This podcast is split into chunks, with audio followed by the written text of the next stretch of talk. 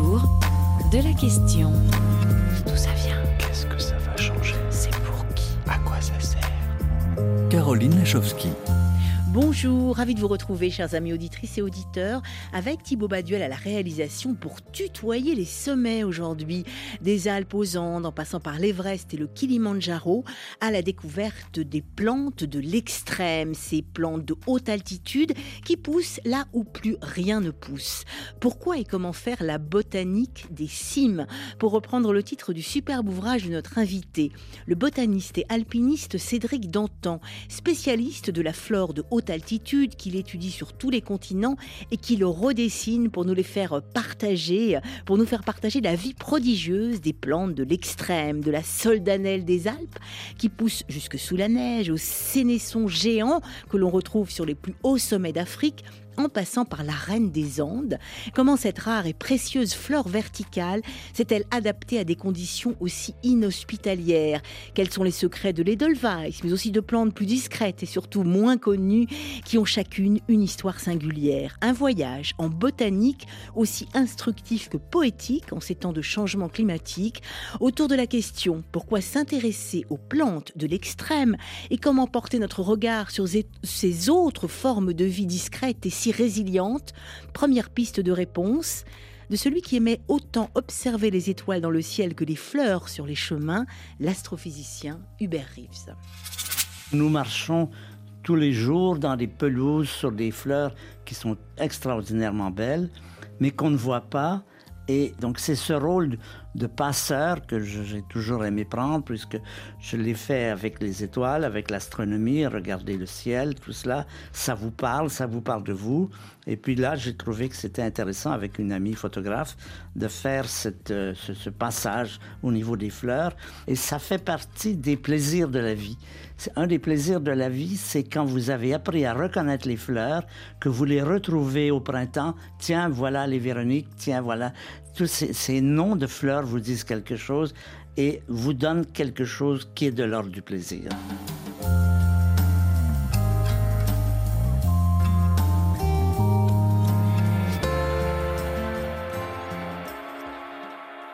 Plaisir partagé par vous, évidemment. Cédric Dantan, bonjour. Bonjour. Merci d'être en direct avec nous pour partager, alors j'ai envie de dire, votre double, voire triple passion, c'est-à-dire les plantes et les fleurs, euh, la flore de haute altitude.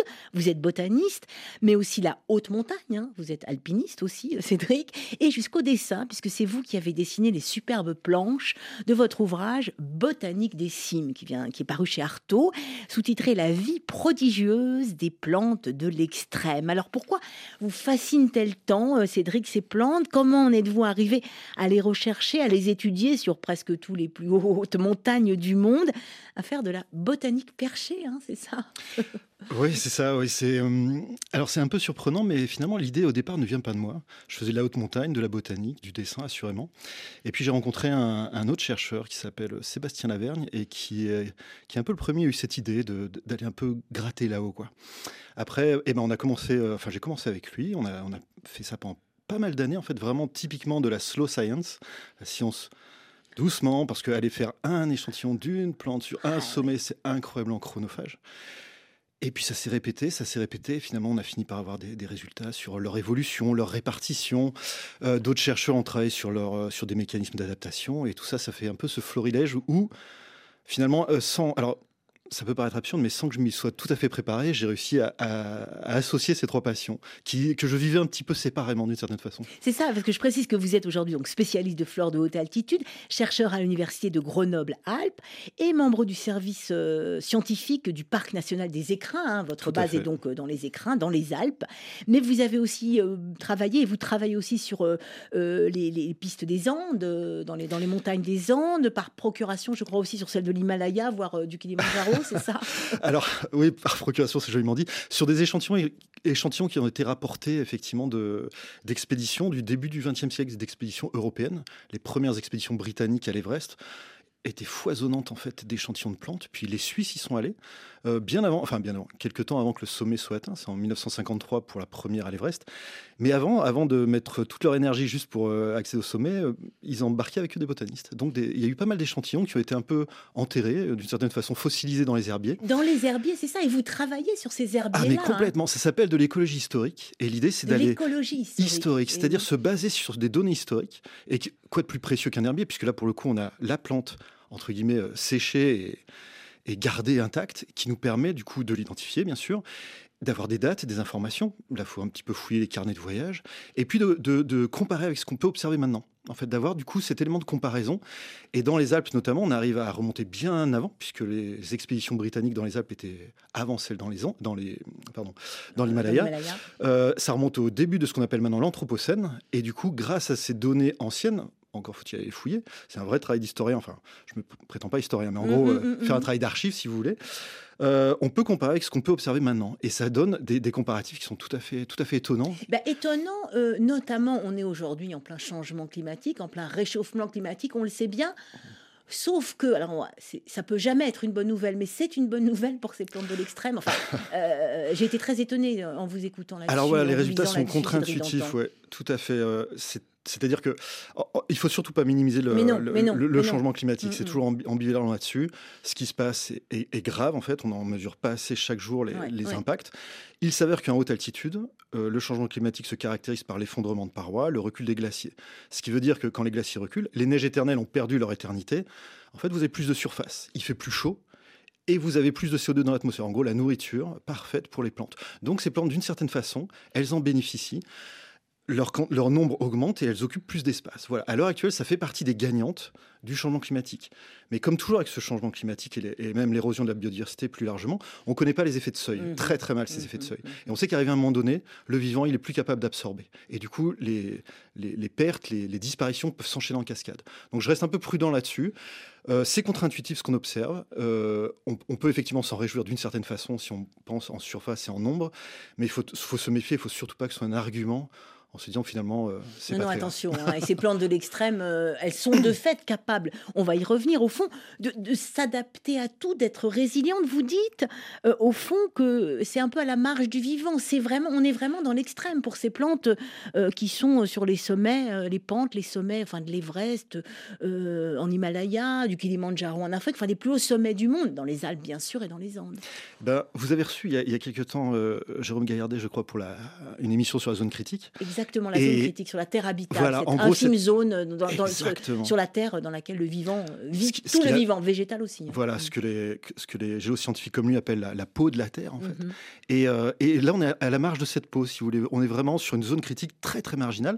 Mais il n'empêche que, justement, elle est d'autant plus intéressante qu'elle montre jusqu'où le vivant est capable d'aller, est capable d'être prodigieusement euh, euh, inventif pour affronter des conditions où même, même l'humain ne fait tout au plus que passer quelques minutes sur ces sommets, sur ces, ce qu'on a appelé la, ce qui était, ce que des alpinistes ont appelé la zone de la mort, parce que c'est effectivement notre corps ne fait que se dégrader et est incapable ça. de rester à demeure là-haut.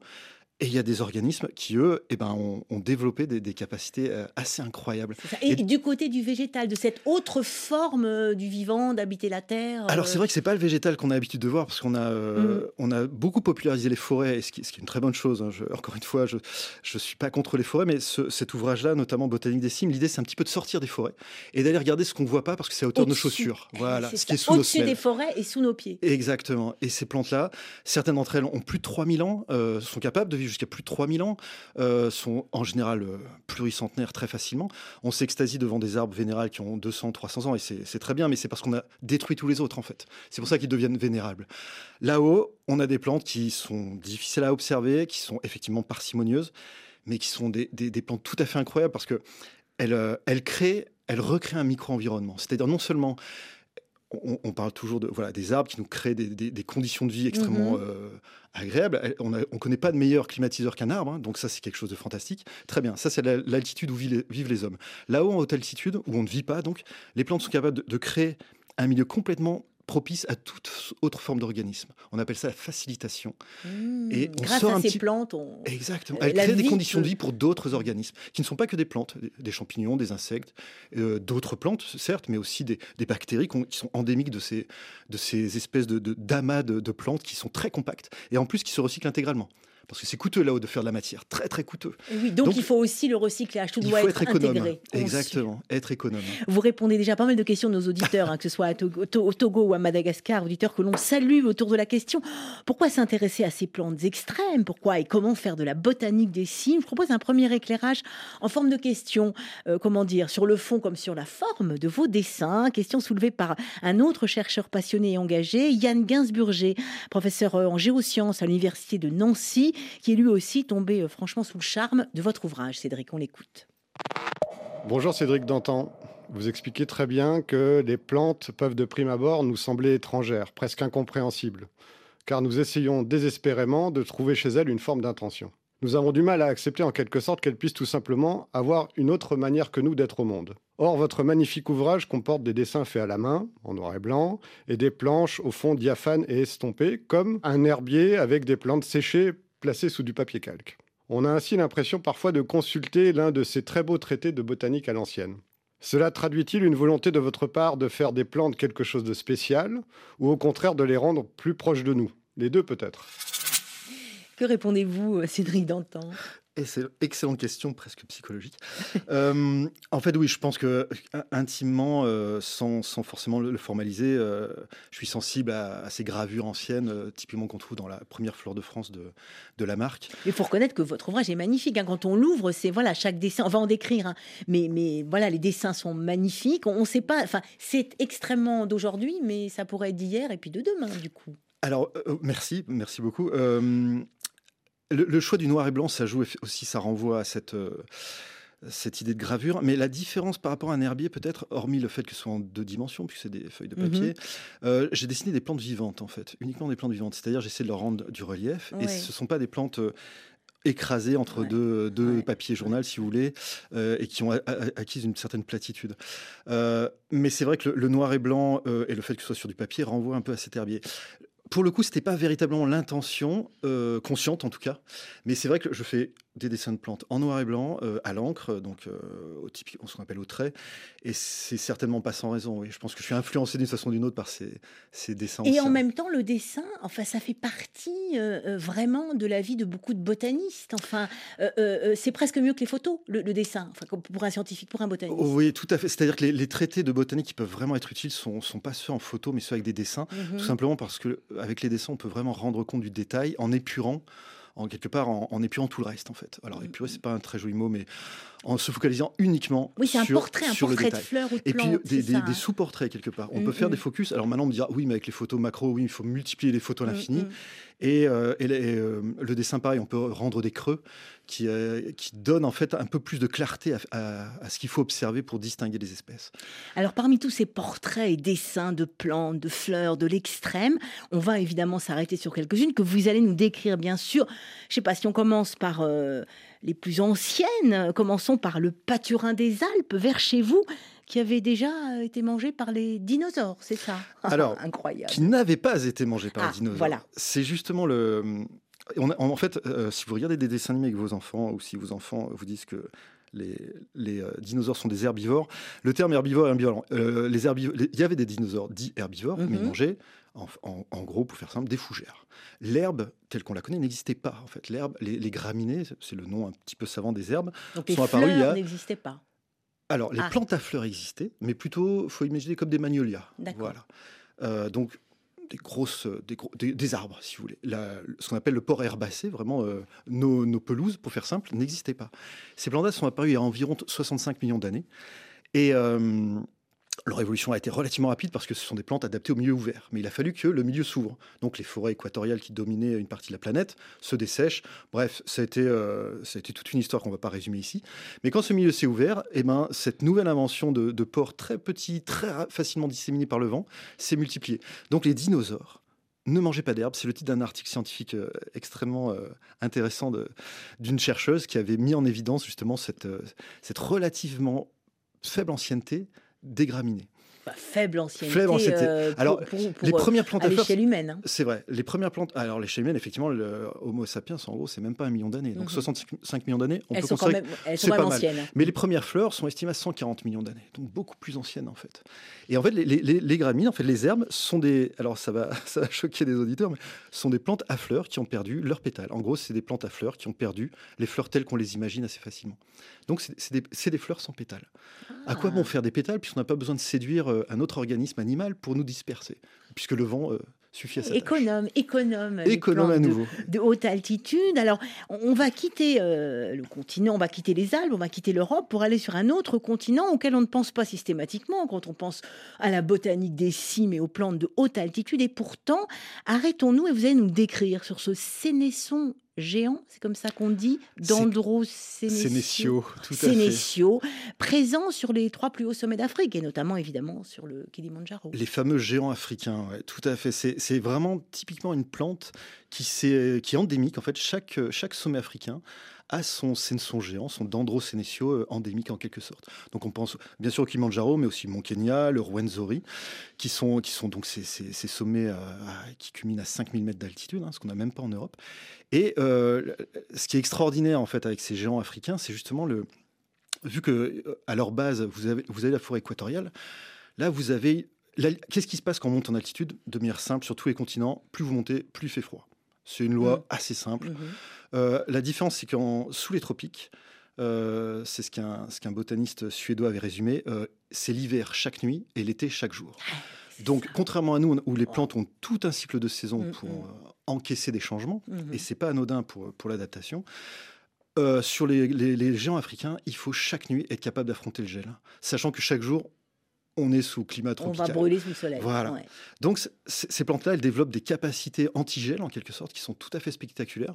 On retrouve des, des- on retrouve des variants, des plantes qui leur ressemblent un, ressemblent un peu, qui s'appellent les espelecia, qu'on retrouve dans les Andes uniquement. C'est deux plantes qui se ressemblent beaucoup. Alors, comment elles sont décrivez-les-nous si Alors c'est des plantes qui font des, euh, des grandes feuilles, euh, alors comment les Des grandes Ouais. feuilles euh, avec euh, une pilosité, donc parce que les plantes ont Mhm. des poils aussi, pas exactement comme les nôtres, donc on appelle ça des trichomes, mais en gros, ce sont des poils qui sont grisâtres. euh, donc c'est pas un vert, euh, le vert équatorial qu'on imagine Mhm. brillant, etc. Ce ne sont pas des feuilles brillantes. Parce que ce- ce- ce- ces fameux poils leur permettent à la fois de, de gérer justement le, le gel, en fait, une sorte de couche d'isolation, et de protéger leurs bourgeons justement. Les bourgeons sont à la base des feuilles, et cette pilosité abondante en fait fait un effet de d'isolant thermique. Donc ce- ces feuilles sont assez allongées. Je vous invite à regarder les dessins où vous, vous tapez Senson géant sur n'importe quel Ouais, moteur de ouais. recherche, vous verrez. Et ce sont des plantes qui qui montent assez haut en fait. En- C'est-à-dire ce sont des plantes qui forment euh, ce qu'on appelle des rosettes, hein, donc une base à la feuille, et qui peuvent monter au fur et à mesure des années euh, assez haut sur un pied qui monte, qu'on appelle un pachycole, hein, comme un pachyderme, comme un éléphant si vous voulez. Ça monte sur des sortes de pieds d'éléphant. Oui, c'est ça. C'est la tige qui s'allonge d'année en année en année. Et, euh, et les feuilles euh, de, de l'année précédente restent en fait sur la tige et en rajoutent en fait pour protéger. Euh, en mourant, ces feuilles-là font une sorte à nouveau de tuilage en fait le long de la tige et font une épaisseur, une autre forme d'épaisseur qui là aussi protège la tige du gel. Donc vous avez des plantes qui sous climat tropical en fait euh, multiplient euh, avec une feuille vivante comme une feuille morte les capacités d'adaptation au gel parce que chaque nuit il va falloir affronter ce gel. Intéressant, on peut s'en inspirer évidemment. C'est quand même source de, de- non seulement de réflexion, mais, euh, mais d'application aussi, euh, j'imagine, pour nous et qui allons devoir affronter. euh, Ah, les- le côté économe, euh, le côté ouais. ingénieux. Quand, quand on parle de, on a du mal à, à utiliser le terme intelligence pour les plantes Mm, et à- mm. pour plein de raisons qui s'entendent. C'est-à-dire, euh, on, on associe le terme intelligence pour un fonctionnement euh, neurocérébral, etc. Mais, mais quand on regarde sur le, trajet évolutif, on se dit quand même, elles sont sacrément intelligentes ces plantes. Donc oui, de, de s'en inspirer et puis euh, ne pas juste voir comme, les voir comme de- des éléments extérieurs dont on peut faire juste ouais. une ressource. Ouais. C'est oui, je pense que c'est source d'une. Enfin, en tout cas, ça peut nous aider à, à devenir nous intelligents, un peu plus intelligents. C'est ça, à nous inspirer nous-mêmes autour de la question comment partager, comment s'inspirer de la vie prodigieuse de ces plantes de l'extrême. On peut aussi le faire en musique tout de suite avec ce morceau que l'on vous dédie, cher Cédric, en haut décime, signé Léna Deluxe sur RFI.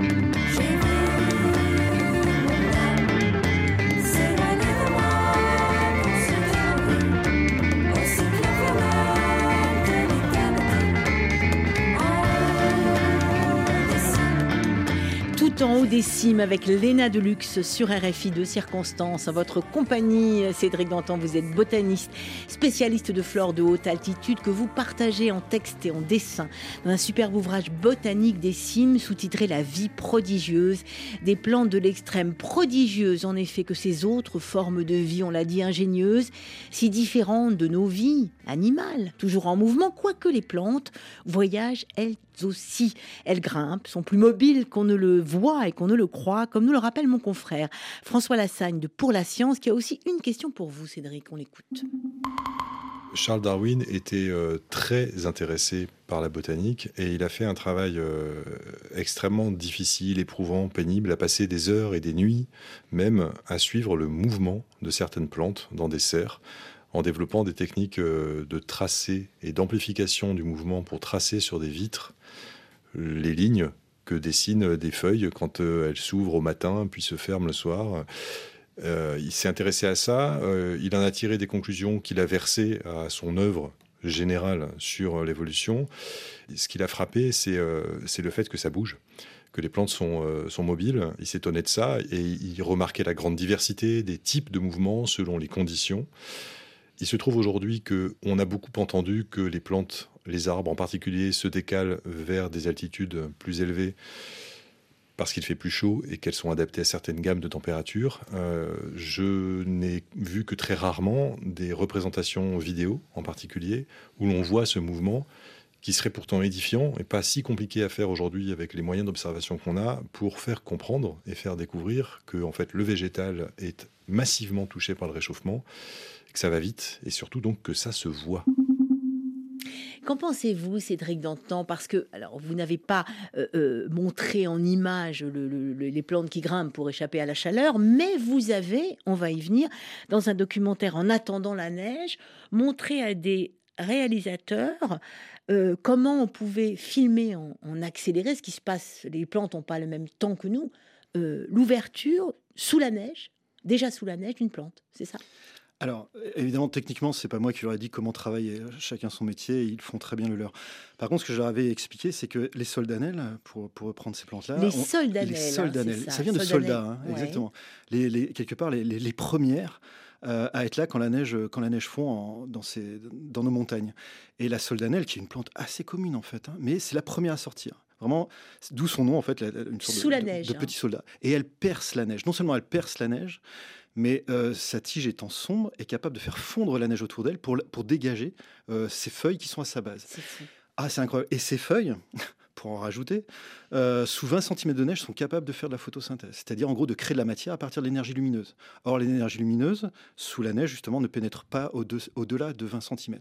Et dès que ce seuil est atteint, la soldanelle est capable de se mettre en, en mouvement au, au niveau En physiologique. mouvement, hein En mouvement. C'est la seule plante que l'on connaît, en tout cas pour laquelle c'est avéré, qu'elle a une croissance, certes lente, mais une croissance sous la neige. Ce qui est quand même assez impressionnant. Et que vous avez donc réussi à faire filmer. hein. on peut le voir dans ce documentaire qui a été diffusé sur Arte en attendant la neige.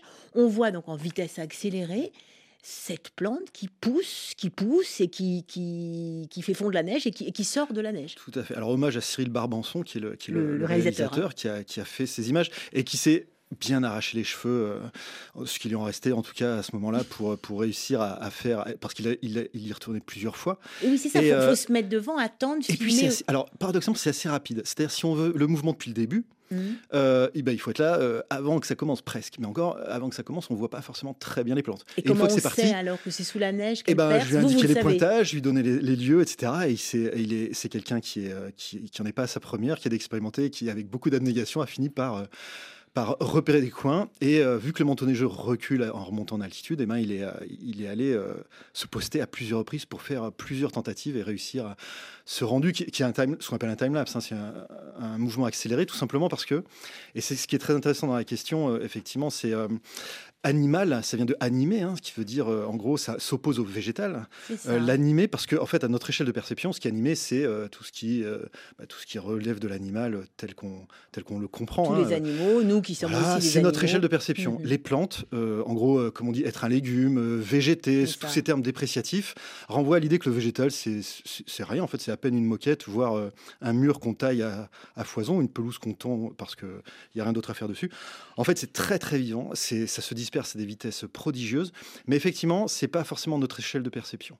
C'est ça, c'est un autre temps que le nôtre. C'est un autre temps que le nôtre et Darwin l'avait particulièrement bien, bien compris Mm. avec les, les exemples qui ont été cités. Effectivement, Darwin a fini sa, sa- sa- sa vie scientifique, en- en- avec sa vie d'ailleurs, en s'intéressant aux plantes. Et d'ailleurs, il n'est rentré à l'académie, enfin l'équivalent de l'académie Mm. des sciences britannique, enfin anglaise, que au département de botanique, pas au département euh, de faunistique. On ne voulait pas de lui, toujours pas de lui, malgré les. Bon, Bon, en botanique, on voulait bien. Parce que, En parce que- botaniste, on est tolérant. C'est ça, parce que peut-être que les botanistes, justement, il y a aussi dans votre ouvrage non seulement les dessins, mais il y a aussi une manière de nous faire approcher d'autres formes de vie que la nôtre. Euh, Est-ce qu'il y a une plante particulièrement que vous pourriez nous décrire? Il y en a, elles sont toutes, euh, elles sont toutes scotchantes, je dois dire. Mais est-ce qu'il y en a une qui vous a marqué plus particulièrement? On a vu le mouvement, on a vu les premières, on a, enfin, on- voilà. Euh, Alors, c'est euh, une, une terrible question parce que dé- déjà, oui. arriver à 30 espèces, ça a été euh, quand même quelque chose de, de particulièrement Vous en aviez beaucoup plus? Et en oh, je- oui, je pense. En, en gros, au-dessus de, de 3000 dans les Alpes, on a, vu, on a, on a à peu près 3, 300 espèces, juste pour les Alpes. En fait, Au-dessus de. au- de 3000 mètres. de 3000 oui, oui, mètres. en fait, on se rend pas compte, il y a une véritable diversité biologique. Mais comme on est à la marge de notre vie, nous-mêmes, on, on a un mal fou à accéder à ces Bien altitudes. sûr. Et euh, en- encore moins à y rester. Euh, on a l'impression que, en gros, on a tout à fait notre projection. hein, je, je mets en introduction, c'est puisque nous, on n'est pas là, c'est un désert. Point final. On résume ce qui ne correspond pas à un désert. Or, la haute montagne n'est pas un désert. désert. Ouais, ouais. C'est un milieu de vie, effectivement. On est à la limite du vivant, mais c'est justement ça qui rend ce vivant tout à fait extraordinaire. Donc, s'il y a une espèce à la rigueur que j'aime bien, et parce que je la vois sur la couverture qui Ouais. dépasse, c'est la myrtille. Parce que la myrtille, Oh c'est oui, une plante que tout le monde ça. connaît. Tout le monde connaît le nom. Tout le monde ne connaît pas la plante, euh, tout le monde connaît le fruit. Encore que, Euh, elle est pleine de surprises parce que les tartes aux myrtilles que, que beaucoup de gens viennent déguster en refuge ne sont pas des myrtilles au sens où on l'entend. Ah oui, Ce sont ça. des plantes canadiennes cultivées euh, dans les va- en plaine d'ailleurs. Donc ça perd un peu de son charme. Donc là, la vraie myrtille. La vraie myrtille, si, quand on connaît le métier de gardien et gardienne de refuge, ils n'ont absolument pas le temps d'aller chercher des myrtilles pour faire des tar- tartes aux myrtilles. C'est un métier qui est très très exigeant, très prenant. Et surtout, il n'y a pas des myrtilles partout autour des refuges. Donc je vous invite, euh, vous pouvez manger des tartes aux myrtilles. Je suis pas en train de faire une, une mais, campagne vraie myrtille, anti-myrtille. c'est encore plus Ah, moi- étonnant. Alors, elle est plus étonnante parce que typiquement, voilà une gagnante du réchauffement climatique. On ne sait pas tout exactement pourquoi, mais en gros, c'est une plante qui, qui fait de la reproduction croisée, hein, c'est-à-dire euh, elle mélange son pollen avec d'autres d'autres euh, fleurs, et puis euh, d'autres es- d'autres individus. Et puis, elle est, quand quand il n'y a pas de pollinisateur, c'est pas grave, elle se reproduit ce qu'on appelle de manière clonale. Elle fait des clones en quelque sorte, Mm, mm. et elle occupe l'espace. Et c'est une plante. L'augmentation de la température, euh, ça lui va très bien. Donc, c'est une plante qui est en train de, de coloniser vraiment très rapidement. Alors, peut-être pas à notre échelle de perception, mais à une échelle de perception où des collègues de Grenoble arrivent à l'observer au satellite, avec des images satellitaires, où on voit l'extension de la Des myrtille dans les pelouses alpines. Des Ah ouais, c'est une vraies myrtilles. Des vraies myrtilles. Donc Mm. ça, pour- voilà, ça nous fera pour On va partie. pouvoir euh, s'en délecter au moins. oui, hein. à défaut du reste, oui. Ah bah voilà, voilà pourquoi vous étudiez, vous faites de la botanique de l'extrême. Je comprends tout, Cédric Dantan, autour de cette Pure question. gourmandise. Voilà. Gourmandise, c'est autour de cette, euh, comment dire, de cette euh, flore verticale qui résiste à tout et même à la neige. Je propose un nouvel exemple. Alors cette fois-ci, On part du côté des algues. Comment une algue s'adapte-t-elle euh, à la vie dans la neige et pourquoi parle-t-on à son sujet du sang des glaciers? Je propose d'écouter un autre chercheur, Éric Maréchal, coordinateur du consortium Almagar, interrogé par notre reporter Stéphane Duguet sur son étude, parue dans la revue Nature Communication, intitulée Le sang des glaciers ou comment une algue s'adapte à la vie dans la neige. Le sang des glaciers, c'est un terme qui est un petit peu abusif parce qu'en fait, c'est euh, surtout le sang de la neige. C'est lorsque les neiges se colorent de rouge. Ça, c'est un phénomène qui est connu depuis très longtemps et qui est très décrit dans la littérature scientifique et on le connaît dans les Alpes et dans les zones polaires. Maintenant, euh, l'algue qui en est responsable, qui provoque cette coloration, elle, elle n'a été décrite qu'en 2019. Donc notre euh, notre travail, c'est surtout un travail de biologiste pour comprendre qu'est-ce que ça signifie pour une algue de vivre dans la neige. On a eu des surprises. Quand on parle de vivre dans la neige, on a tendance au départ à penser que c'est un milieu extrême. Donc on s'attend quelque part à euh, une adaptation comme une forme de résistance. Alors il y a des choses qui sont de l'ordre de la résistance, mais la surprise c'est qu'il y a des choses qui sont de l'ordre de la simple vie dans un environnement euh, qui est un peu spécial, qui est celui de la neige, et pour lequel la cellule est très bien adaptée. Qu'est-ce qu'elle a de particulier, cette algue, quand vous l'observez au microscope? Alors, par exemple, la neige, ça contient peu de nutriments. Donc ça, on a mesuré les, nu- les nutriments qui étaient dans la neige, c'est très faible. Et on a vu que la cellule de l'algue, elle avait une membrane qui la sépare de la neige, qui n'était pas complètement lisse. Elle est pleine de petites rides. Et ces petites rides, c'est comme quand on prend du tissu et qu'on le froisse. Ça fait qu'on peut faire tenir en moins d'espace plus de surface. Donc la surface d'échange de l'algue avec ce milieu très pauvre est augmentée, ce qui lui permet d'absorber la moindre trace de nutriments qui se trouve dans la neige. Et on voit deux choses qui sont peut-être les plus frappantes. La structure qui permet de faire la photosynthèse, ça ressemble à une espèce de pieuvre qui remplit toute la cellule. Et on voit plein de boules de graisse, de boules d'huile, qui sont remplies d'un pigment rouge et qui remplissent le moindre espace libre qui se trouve à l'intérieur de la cellule d'algue. Parmi les résultats de votre recherche sur cette algue des neiges, qu'est-ce qui vous a le plus surpris? Ce qui m'a étonné, c'est cette sensibilité à la congélation de, cette algue. Ces algues meurent quand elles congèlent. Je pensais qu'elle était costaud, qu'elle vivait dans la neige parce qu'elle avait une certaine force. Et les études m'ont montré plutôt qu'elle était fragile. Et, et ça, ça m'a étonné parce que elle a, elle a quand même traversé les millénaires. Elle, elle arrive à occuper des espaces qui sont des espaces euh, rudes euh, pour nous, qui sont le sommet des montagnes. Mais malgré tout, elle est immensément délicate et immensément fragile. De la force, de la fragilité de cette algue, de ce sang des neiges. Cédric Danton, vous voulez réagir au propos de ce chercheur Éric Marchand, au micro de Stéphane Duguet Ah, c'est tout à fait passionnant. Euh, oui, en fait, on, on observe des choses un peu comparables sous la neige, c'est-à-dire qu'il y a- il y, a pas mal de plantes qui, euh, qui passent euh, quasiment dix mois de l'année sous la neige, et en gros, elles n'accèdent à la lumière que deux mois dans l'année. Mhm. Ce sont les des plantes qu'on appelle de, de combes à neige, c'est-à-dire des endroits où la neige est, est en, en abondance pendant très longtemps. Mhm. Et ces plantes-là, en fait, vivent la plupart du temps sous la neige parce qu'elles sont très sensibles au gel, en fait. Elles craignent énormément le gel. Et au fond, la neige les contraint- protège. Exactement. En fait, sous la neige, ça leur permet de, de ne pas justement, un peu comme on a parlé tout à l'heure, du. Il n'y a pas de Mhm. neige sur les, les- les grands sommets africains, les gens africains, ou, ou dans les Andes tropicales. Il n'y a, pas de neige, en fait. Donc, il n'y a pas Parce ce manteau fond la protecteur. journée. Le- ce- voilà, cette neige est un manteau protecteur euh, quand on est dessous. Donc c'est- pour ça que je suis pas tout à fait surpris, même si là on parle de, de, de- de- plantes, enfin ce sont des algues, mais ce sont des plantes d'une certaine façon, qui sont euh, sur la neige. C'est qu'il y a effectivement, il peut y avoir une sensibilité au gel très forte.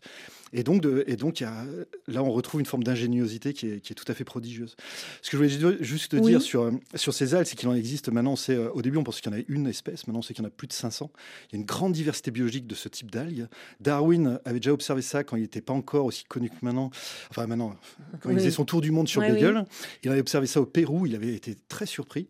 Et le descripteur, de, le premier à avoir décrit euh, ce qu'on appelle donc les chlamydomonas, qui sont ces, algues unicellulaires, s'appelait euh, euh, Richard Brown. Et Richard Brown était un botaniste. Euh, écossais, et c'est de lui que vient le mouvement brownien, le fameux mouvement brownien qui a valu un- des prix Nobel de physique, oui. euh, parce qu'il observait en fait la sédimentation de pollen. Et c'était un botaniste qui était très intéressé par justement ce côté euh, anarchique, stochastique, comme on dit, du- de, de la sédimentation du pollen. Et du coup, le, le- le nom du mouvement bro- brownien, qui était utilisé ensuite pour les particules, vient d'observation du pollen qui sédimente. Vient de la botanique, vient des la plantes, botaniste, comme une quoi fois les plus. plantes ont beaucoup à nous apprendre. Alors il y en a une assez étonnante, je ne sais pas si j'ai bien prononcé son nom, j'aimerais bien que vous nous la décriviez, parce que vous avez un chapitre très rigolo, Smart Plante versus Smartphone. Alors Smart c'est intelligent évidemment, et il s'agit de la saxifrage paniculée. Tout à fait. Saxifrage, frage, ça veut dire fragare, ça veut dire euh, casser en fait. Et saxis en, en grec, c'est le, le, c'est le caillou, casser le caillou. C'est des plantes qui poussent dans les fissures de cailloux et on pensait historiquement que ça, ça fissurait le caillou. Bon, c'est un petit peu exagéré. Mais bon, Mhm. ce sont des plantes tout à fait. Et cette plante-là est tout à fait étonnante. C'est avec des, des chercheurs du, du CEREG à Aix-en-Provence, euh, sous l'équipe de, de Jérôme Rose, qui est directeur de recherche au CNRS, euh, qui étaient intéressés par de la- des, des- des contaminations naturelles dans les Alpes, et notamment dans le parc national des, des Écrins, Mhm. et qui, m'a- qui m'avait demandé euh, est-ce que tu penses qu'il y a des plantes qui s'adaptent euh, à ce genre de choses-là? Et je dis bah, euh, allons voir. Donc nous sommes allés voir. On a fait. Vous avez chaussé vos, vos chaussures de montagne. Ah bah ça c'est ce que je fais euh, assez facilement voilà. On est allé sur le site euh, qui était enfin on a exploré un peu le site avec des prélèvements de plantes. Donc euh, donc voir un petit peu les plantes euh, sélectionner aussi des plantes qui, qui semblaient intéressantes et la saxifrage je savais qu'elle avait des particularités, faire de ce qu'on appelle la- de la guttation. La guttation, c'est un joli mot pour dire que elle forme des gouttes euh, en marge de Mhm. ses feuilles. Euh, à une époque, on pensait que c'était avec ce genre de gouttes qu'on pouvait faire la, la pierre philosophale. Et ces gouttes-là, en fait, c'est pas de la rosée, c'est vraiment l'excès euh, d'absorption d'eau par la plante qui, qui gère la pression interne en, en faisant sortir des gouttes pour faire ça, en relâchant En la pression. la pression. Voilà. Et cette guttation, il s'avère qu'elle est riche en plein de cochonneries de la plante, que la plante euh, se débarrasse, dont des métaux, et dont là, ce qui a été très très impressionnant avec cette étude, des, terres rares en fait, des terres rares. C'est la première fois qu'on voyait en montagne des plantes, qui les terres rares, relâchent, comme qui, leur nom l'indique, voilà. des terres rares, des métaux qui nous sont très utiles aujourd'hui. Ah, des, Ouais. métaux dits critiques d'ailleurs. On appelle ça des Mm, métaux mm. critiques. Parce que le, le côté critique, c'est vraiment au niveau euh, évidemment euh, euh, environnemental, mais Mhm. aussi industriel bien sûr. Et l'idée donc de, de- de- de voir comment ces plantes fonctionnaient, c'était pour envisager aussi la dépollution. Parce que comme vous le savez, on fabrique beaucoup de choses, on parle beaucoup de recyclage, mais à la fin, on fait Enfin, Eh on envoie oui. la plupart de, de nos cochonneries en Inde ou dans des pays pauvres, enfin plus pauvres que nous en tout Ouais, cas. On ouais, se ouais. débarrasse de nos poubelles en quelque sorte. Et là, l'idée avec ce- cette équipe de recherche du CEREG, c'était justement de, de travailler sur des dépollutions naturelles. C'est ça, ces plantes qui donc pourraient dépolluer, enfin attirer, Alors, récupérer en fait les, les métaux lourds ou les terres rares et, et- et ainsi dépolluer les terres sur lesquelles Voilà, elles sont, sachant qu'on hein. on a vraiment l'idée des métaux lourds euh, en tête, parce que c'est euh, c'est l'histoire de, de l'industrie européenne, hein, avec euh, tout, tout- tout ce qui est en plomb, etc., qui a, bon, qui a beaucoup marqué les esprits, et c'est logique. Les terres rares, c'est pas forcément ce qu'on appelle des métaux lourds. Ah. C'est vraiment des métaux. Euh, comme leur nom l'indique, qui sont, pas, qui sont rares. En fait, qui sont jamais. Il y en a beaucoup, un peu partout, mais jamais en concentration fis- Mm, suffisante au niveau industriel. Or, euh, bon, ça c'est une chose. Mais des plantes qui arrivent à capter des, des terres rares, c'est- pas quelque chose de véritablement qui était Qui véritablement était connu. Euh, donc, l'idée, c'est effectivement de, de comprendre le mécanisme biologique de ces plantes-là pour ensuite pouvoir le, le- le généraliser à des fins de dépollution industrielle. ouais. Quand on dit la guttation, la saxifrage paniculé, on ne sait pas ce que ça veut dire, mais quand on dit qu'elle expulse des petites gouttes de terre rare, là d'un coup on se dit ça devient très intéressant. Et puis il y en a qu'on ne trouve plus euh, euh, de, ces, de, ces, de ces plantes. Enfin, on ne sait pas si elles ont disparu ou si on ne réussit pas à les trouver. Vous citez, euh, ça m'a fait penser à Tintin au Tibet, le chou de l'Everest. Oui, c'est un peu du, Tintin au Tibet. Euh, Alors voilà une plante qui n'est connue que d'une part d'herbier qui est à Genève, dans les herbiers de Genève, euh, et qui a été ramenée. euh, Non, qui est pardon, le, le chou de l'Everest, c'est à, à Londres. C'est pas à Genève, c'est à Londres et qui a été ramené par Eric Shipton, qui était un himalayiste. Qui a tenté un paquet de fois de faire l'Everest côté euh, tibétain. À l'époque, le, le- le royaume euh, du Népal était fermé aux Occidentaux et le Mhm. Tibet n'était pas encore envahi par la Chine et donc Mhm. était ouvert aux Occidentaux. Et euh, il a ramené des plantes. Il n'était pas vraiment botaniste, mais comme beaucoup de, de ses compatriotes, il y avait cet héritage un peu victorien de faire des inventaires assez systématiques. Et il a quand même ramené de 6400 mètres d'altitude une plante et qu'il a conservée et qui est plutôt bien conservée. C'est-à-dire, faut imaginer à l'époque ce que ça mobilisait. hein. C'était ouais. deux mois de bateau pour Ouais, aller juste sûr. à Darjeeling, ensuite des mois entiers pour rejoindre euh, Lhasa, etc. Il y avait vraiment, enfin, c'était vraiment des expéditions, Ouais. sachant que Eric Shipton était cultivateur de café au Kenya. Donc, il traversait l'Afrique pour prendre le bateau, pour aller à, Londres, où là, il recevait son ordre d'aller là en Himalaya, où il partait en bateau. Ensuite, il traversait tant bien que mal euh, une partie de, de l'Inde du Nord pour aller chercher cette, euh, enfin pour aller chercher, pour essayer de- d'accéder à l'Everest. Et il a ramené. Euh, en fait, au début, on pensait que c'était une plante. euh, euh, et il en a ramené deux, en fait. Et cette deuxième plante, le chou de l'Everest, a été totalement oublié et enfoui dans les herbiers. Jusqu'en dans les années 2000, où un spécialiste des, de la famille des choux, en fait, a dit tiens, un drôle de truc qu'on n'a jamais ce observé. de l'Everest hein? Et en fait, c'est- c'était- c'est la plus haute plante qui n'avait jamais été observée euh, de l'histoire de La plus haute Ouais. plante. Comme quoi, en faisant de la botanique, on fait de l'histoire, on fait de la géographie, on fait des expéditions. Autour de la question, justement, pourquoi et comment faire de la botanique des cimes et s'intéresser aux plantes de l'extrême, voire donc aux fleurs du passé, comme le groupe La Cafetera Roja nous le chante tout de suite, Flower of the Past, sur RFI.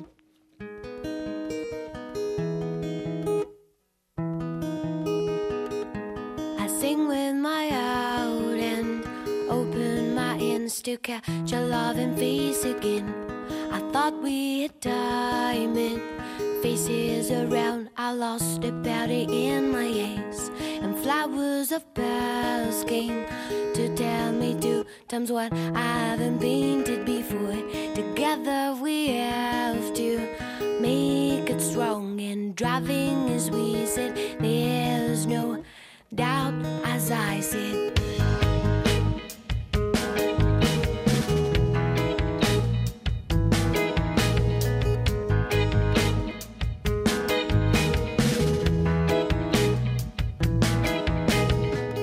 There's a blue light above us, praying and taking us off our bad remembers.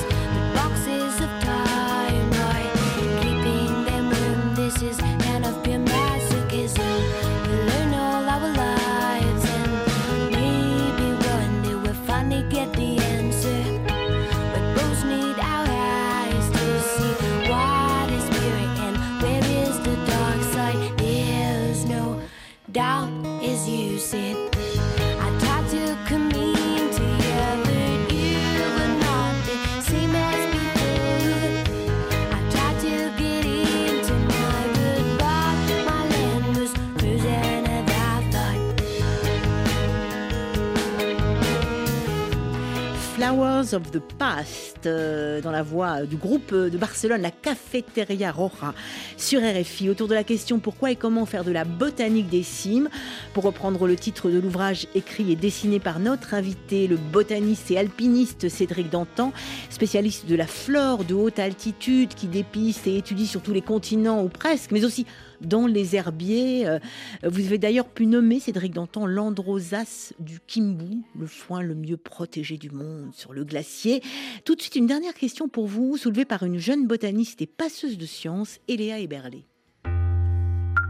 Naïvement sur les plantes, euh, je pourrais poser la question. Est-ce que euh, y a des, adaptations qui sont communes à toutes les plantes d'altitude? Est-ce qu'il y a des traits qui reviennent sur euh, absolument toutes les flores d'altitude, peu importe où on est dans le monde? Et euh, sinon, sur un ton plus personnel, j'aimerais bien poser la question de est-ce que pour lui, le fait qu'il y ait des botanistes et qu'on continue à former des botanistes, c'est important pour la suite et l'avenir du monde? Et comment on fait pour réintéresser les gens à la botanique? Parce que c'est aussi une question que je me pose.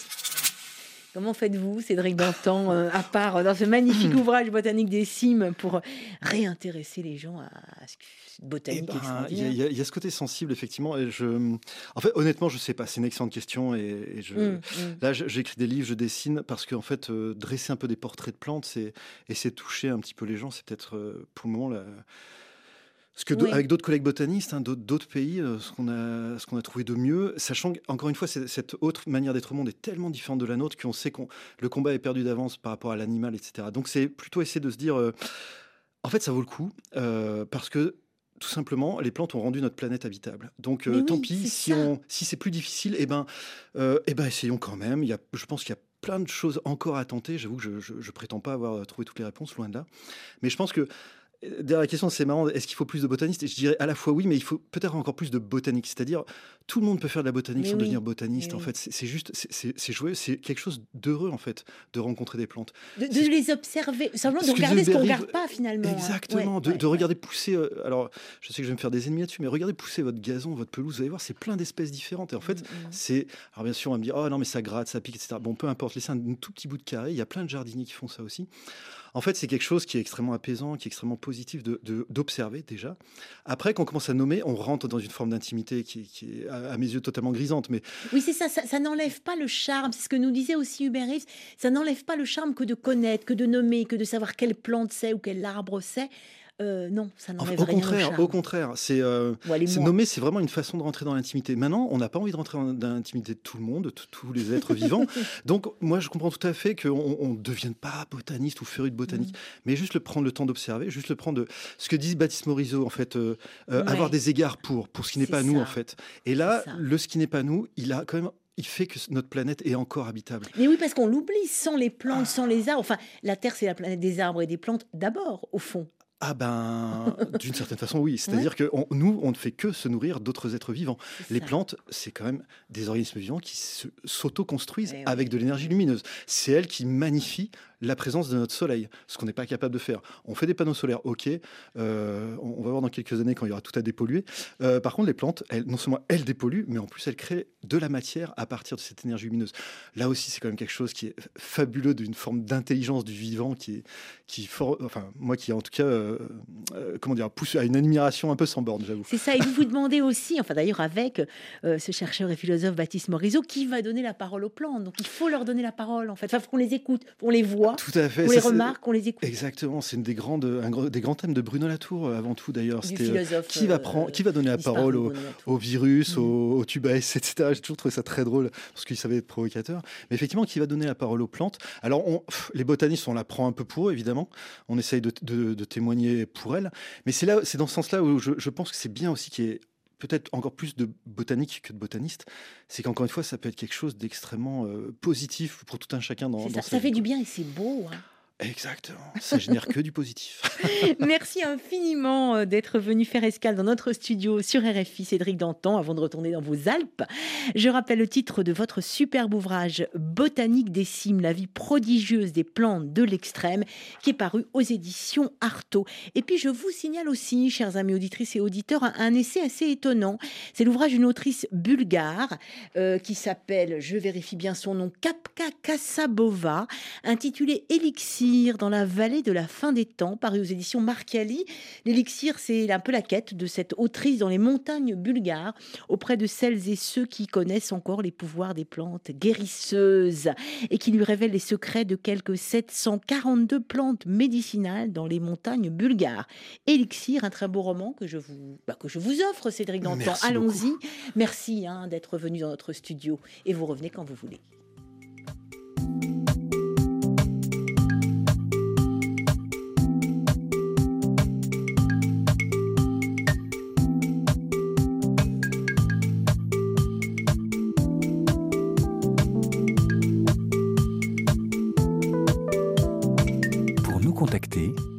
De la question rfi.fr. Autour de la question, c'est fini pour aujourd'hui. Vous pouvez nous retrouver rediffusion ce soir à 23h. Et bien sûr, vous abonner à notre podcast disponible sur toutes les plateformes et sur l'application RFI Pure Radio. Au plaisir de vous retrouver demain avec Thibaut Badiol à la réalisation, Caroline Fillette en coulisses, Caroline Lachowski au micro et notre stagiaire Caroline Baraton sur Radio Caroline. Donc, nous aurons le plaisir de recevoir le psychiatre Christophe André autour de son dernier ouvrage S'estimer et s'oublier et autour de la question comment s'estimer et pourquoi s'oublier. Tiens donc à méditer. Chers amis auditrices et auditeurs si fidèles, merci pour votre interactivité, pour votre curiosité. Surtout gardez l'esprit libre et ouvert à tous les possibles et à toutes les fleurs et plantes possibles. Tiens donc un peu plus de botanique, ça ferait pas de mal. À l'écoute de RFI, c'est bientôt l'heure de retrouver les infos.